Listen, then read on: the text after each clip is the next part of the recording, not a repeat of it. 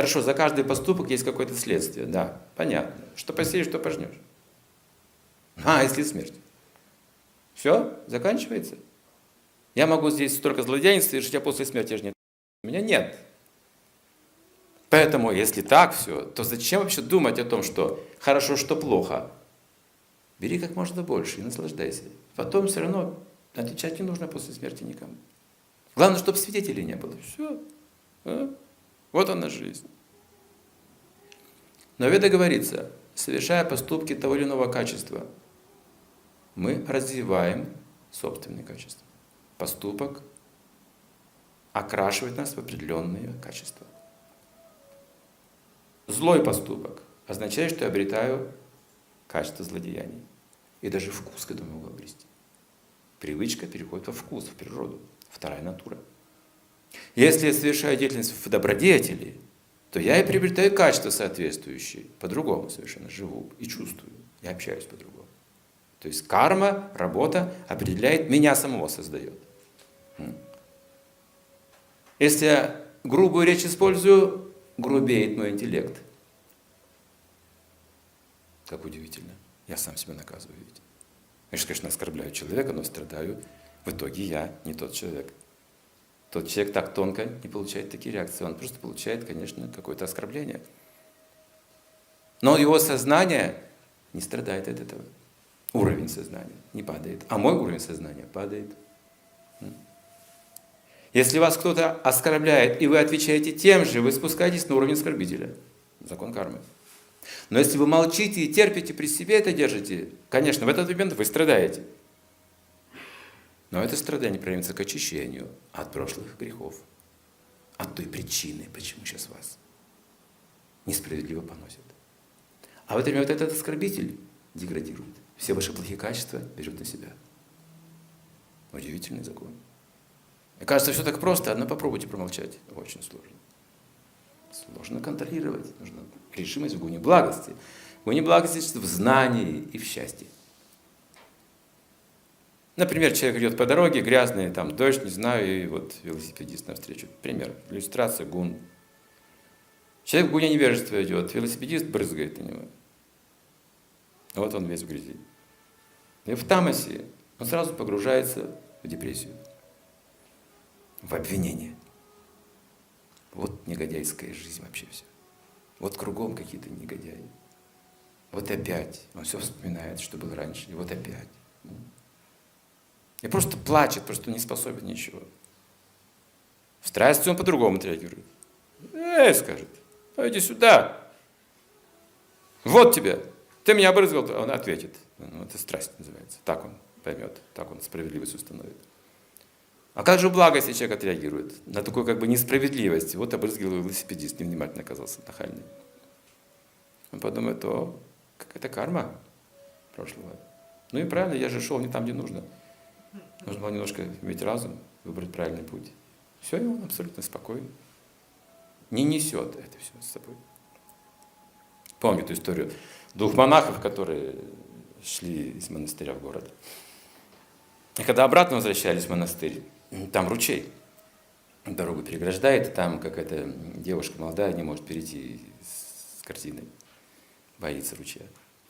Один монах на руки взял и перенес. Другой сразу, сразу заметил, это монах, касается женщины вообще, дорогая. Так смутился, всю дорогу молчал, в конце концов говорит, слушай, я, конечно, молчу, но забыть не могу. Ведь мы же монахи, мы давали обеты. А ты только что сейчас прямо при мне, без всякого стеснения, нес на руках молодую женщину. Он говорит, я ее перенес через ручей и там оставил. А ты несешь до сих пор. То есть есть благость, есть страсть. Страсть невежества, мы помним все плохое, легко, легко. Не забываем, нет, хорошее забываем. А нам говорят, ну неужели ничего хорошего я тебе не сделал? Вам нужно напрячься и вспомнить, действительно, что-то сделано хорошее или нет, потому что я забыл об этом. А вот и плохие вещи я говорю, я помню хорошо. Это, а в благости наоборот, плохие вещи быстро забывает человек. Кому легче жить, скажите. Но ум контролировать труднее. Видите, это, это наша аскеза, это наша практика, но так мы создаем будущее себе. Если мы хотим светлого будущего, это труд. Не гадайте на кофейной гуще, любит, не любит и прочее. Трудитесь. Потому что даже судьбу можно улучшить свою. Даже предопределение можно улучшить. На разных уровнях можно прожить свою жизнь.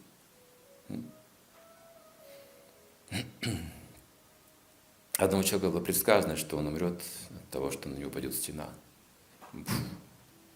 Страшная смерть какой подумал. Попасть под развалины какие-то, как заживо быть погребенным.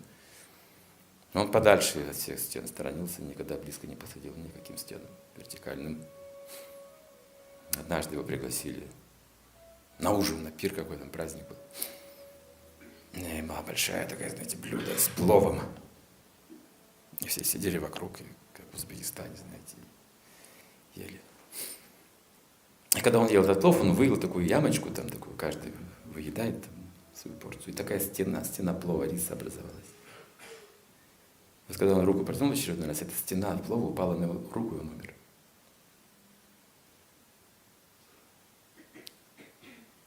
У одного моего друга в карте в гороскопе тюрьма. Там планеты так стоят. Что сделать? Но поскольку он начал духовную практику, это по-другому проявляется. Он принимает отречение. Уйти в монастырь все равно, что тюрьма по гороскопу. Судьба та же самая. Но в разных гунах это может произойти, видите? Поэтому мы говорим, давайте поднимемся в гуну благости. Мы проживем ту же самую судьбу, но уже в другом качестве. Судьбу-то не изменить, видите? А качество можно улучшить. Если наша судьба это просто кусок железа, мы можем расплавить ее и лить туда золото, видите? Мы же тоже поступки совершаем, но если мы совершаем их в благости, мы льем другое качество, тоже металл. Это тот же процесс, только качество металла меняется. В конце концов, объем, увеличиваясь в объеме, эта смесь превращается в золото, вытесняет полностью железо. И наша жизнь становится золотая. Ну, пример, вы знаете из истории, возьмете любую великую личность или святого человека. Судьба у святых людей – знаете, врагу не пожелаешь. Кого-то на кресте прибивают, кого-то убивают на базарной площади, 20 до базарной площади и забивают до смерти.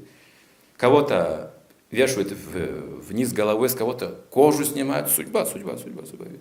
Посмотрите, у кого из них легкая жизнь? Нет.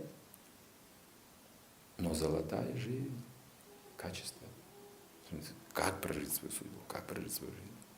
Но если люди не образованы в этом плане, они думают, вот хочу прожить как тот человек, хочу вот такие же деньги, такой же дом, такую же машину. Это невозможно. Это невозможно. Можем только сымитировать это. Потому что то, что человек достигает во внешнем, образуется внутренним. Если этого внутреннего нет, этих ценностей, этих знаний, этих способностей, тогда он становится вором, имитатором. Вор на самом деле не богатый человек. Вора нельзя назовите богатым человеком. Но внешне выглядит так, у него тоже есть деньги. И есть разум, как воровать. Но богатый человек – это счастливый человек. Богатство – это наследство. Это не просто наличие денег. Это наследство, это преемственность. Богатство передается с разумом, с знанием, с миссией. Понимаете, это богатство настоящее. А просто накопительство денег, это по-другому называется, сторож денег – Копит и сторожит, копит и сторожит. Он не богатый, он не способен быть богатым человеком. Даже при наличии денег.